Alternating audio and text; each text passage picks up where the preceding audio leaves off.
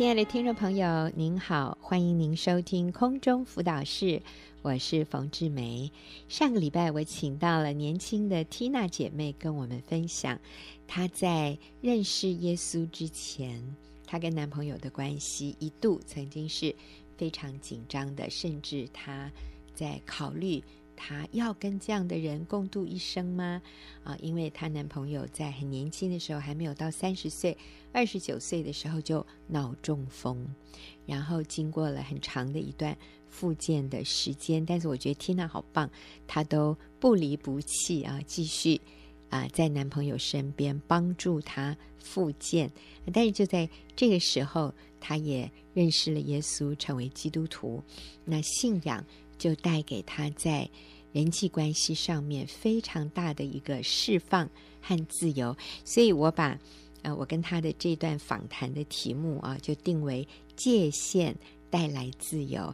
Tina 你好，红姐好，呃各位听众大家好。是那 Tina 你因为因为有些人可能上个礼拜没有收听我们的节目，你要不要再说一下？呃，举个例子，以前你跟男朋友。的那种关系的紧张啊、呃，会是一个什么样的情形？哦，男朋友跟我关系，就是我常常在挑他的毛病跟打分数。嗯、那他因为很包容我，所以他也没有什么太大的一个反抗。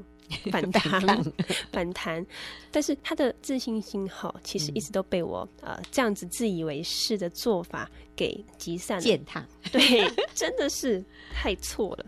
嗯，男朋友以前时常写卡片给我，就是说他生病了以后，他还会写卡片给你。对，哦，好哦更长写卡片给我。啊，对，那有偶尔会有错字哈，生病之后有会有错字。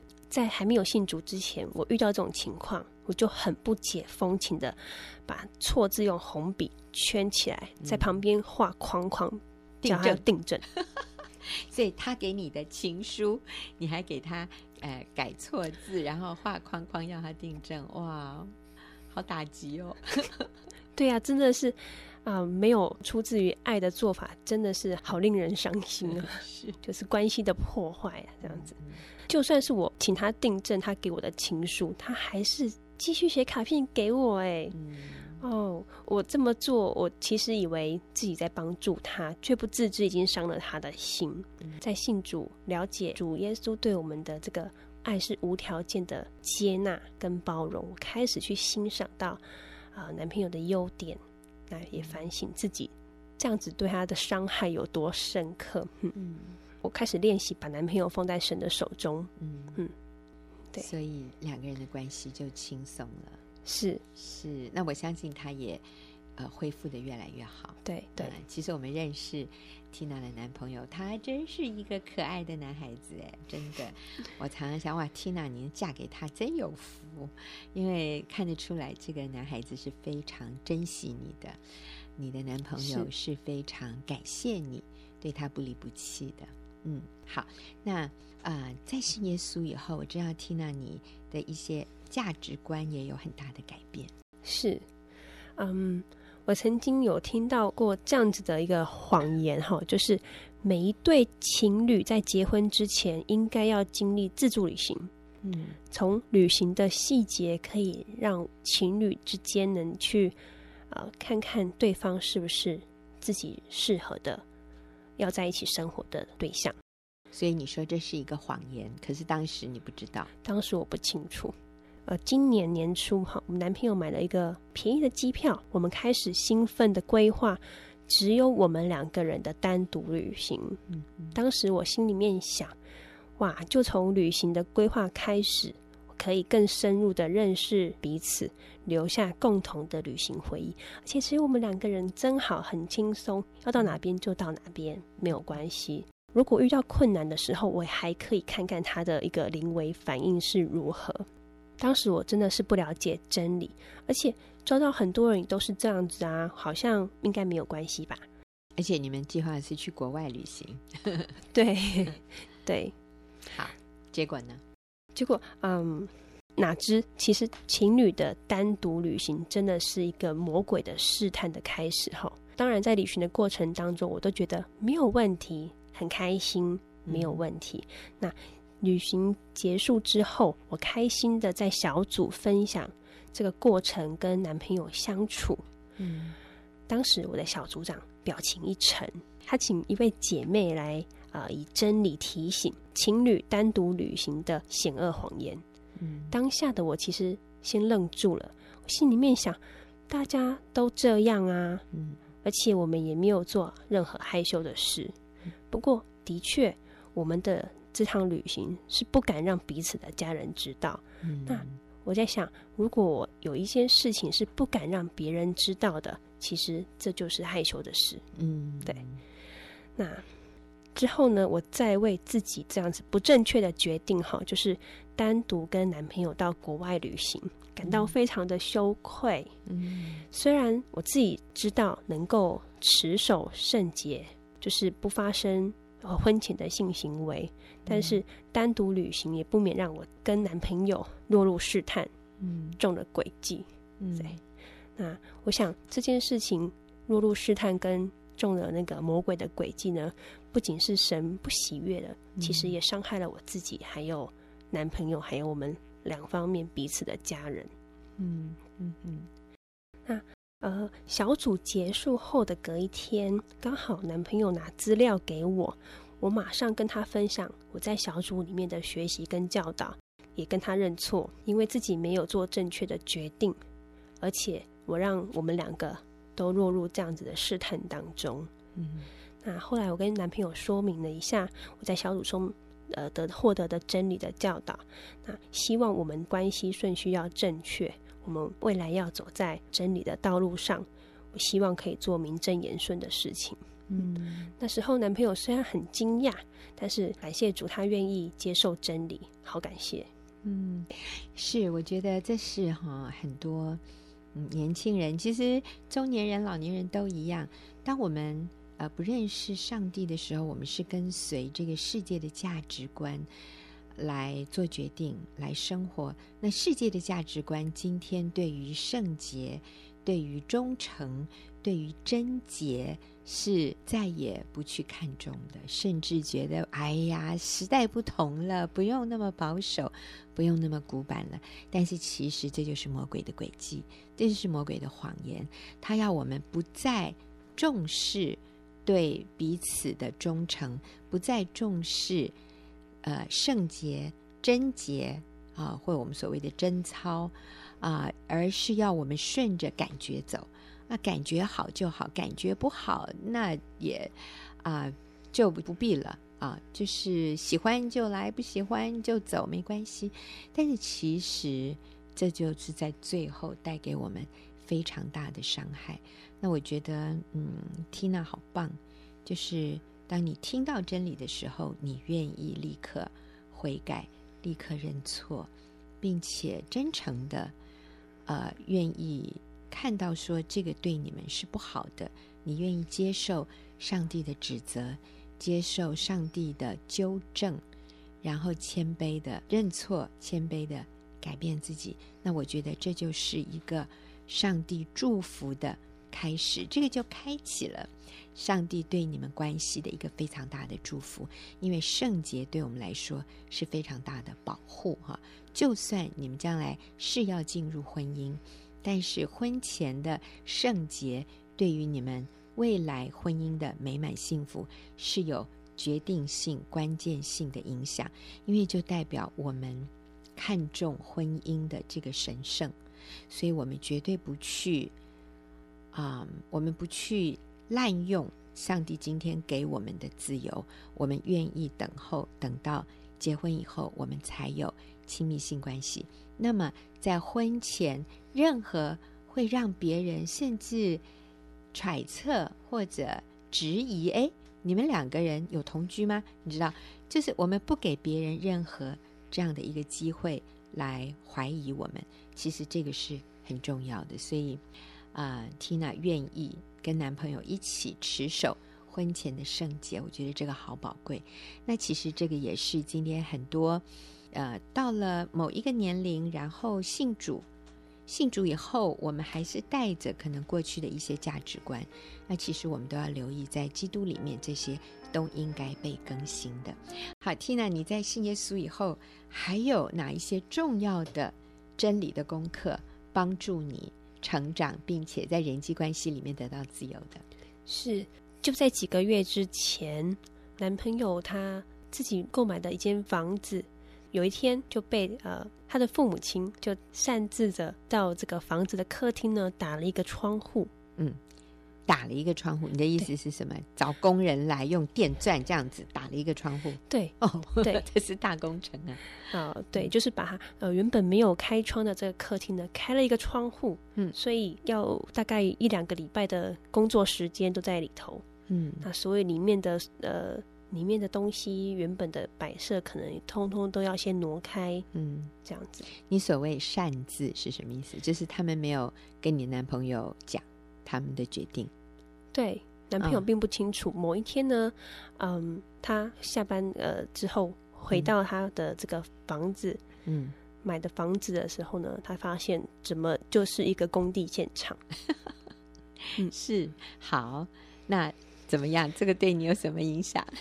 哇，这真的是因为这个房子，我觉得啦哈。嗯、那当然，它是以后是我结婚之后要住的地方啊。嗯那是不是应该是我跟男朋友两个人来做决定呢？嗯嗯，对，而不是啊父母亲没有经过我们的同意，或者是没有商量，嗯嗯，没有沟通，嗯、他们就觉得这个地方希望可以开一个窗户，需要一个窗户。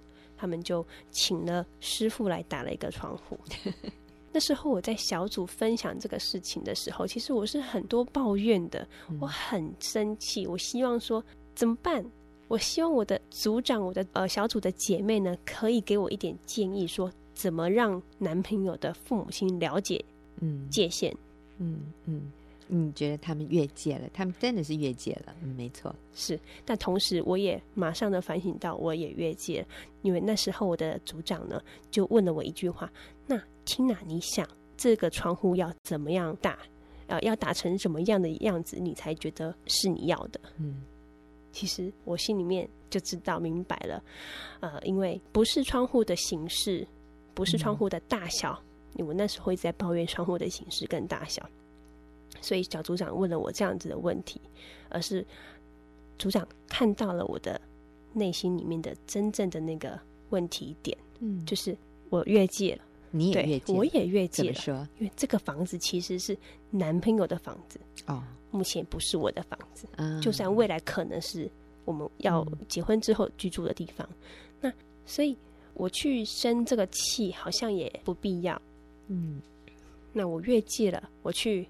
对我男朋友的父母亲生气，嗯，甚至我要我男朋友去跟他父母亲讲，请他们不要越界，嗯，其实我做的都是不对的事情，哦，对，那时候就觉得啊，感谢组长这样子提醒我，我也没有把那个界限做得很清楚，所以其实你真正生气的倒不是这个窗户的大小，甚至是圆的、方的还是长方形的，你最生气的是什么？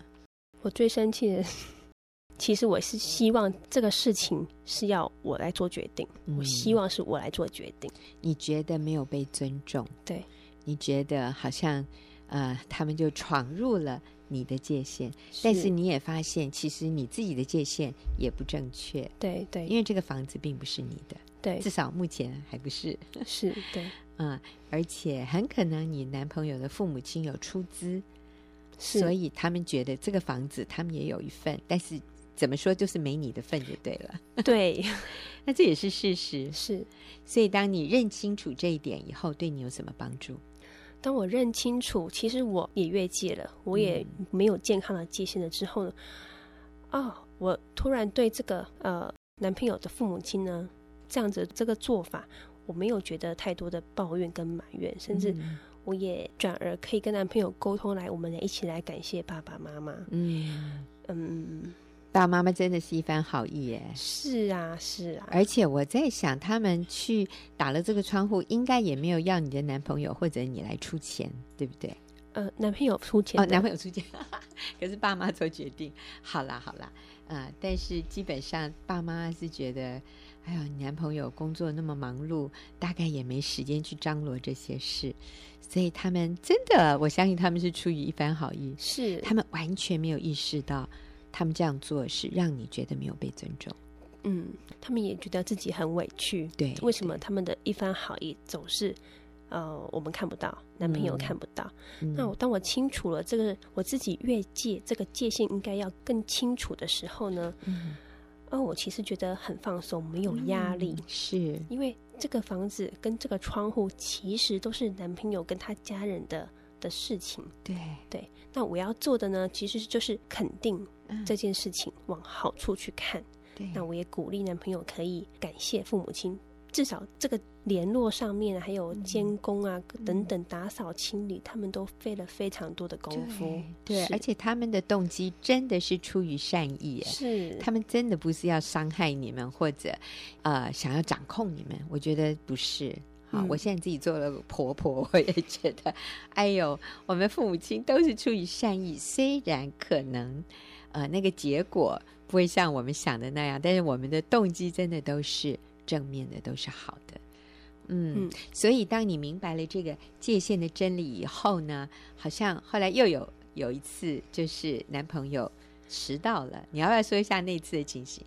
哦，那一次是我们呃男朋友家人跟我哈一起约了一个时间在餐厅用餐，嗯，那当天男朋友是自己住在他的这个买的房子当中哈。嗯那早上他应该要去检查、去抽血的，嗯，那所以他告诉我说他自己去就可以了，嗯。那原本预定要用餐的时间十一点半，嗯，我从十点多就开始打电话，没有人接，手机也没有接，嗯。那一直到我十一点半到了餐厅，那我们坐下来开始，嗯，在等待的时候呢，男朋友的爸爸妈妈开始一直问我说：“哎，那某某人他呃，男朋友他怎么没有？”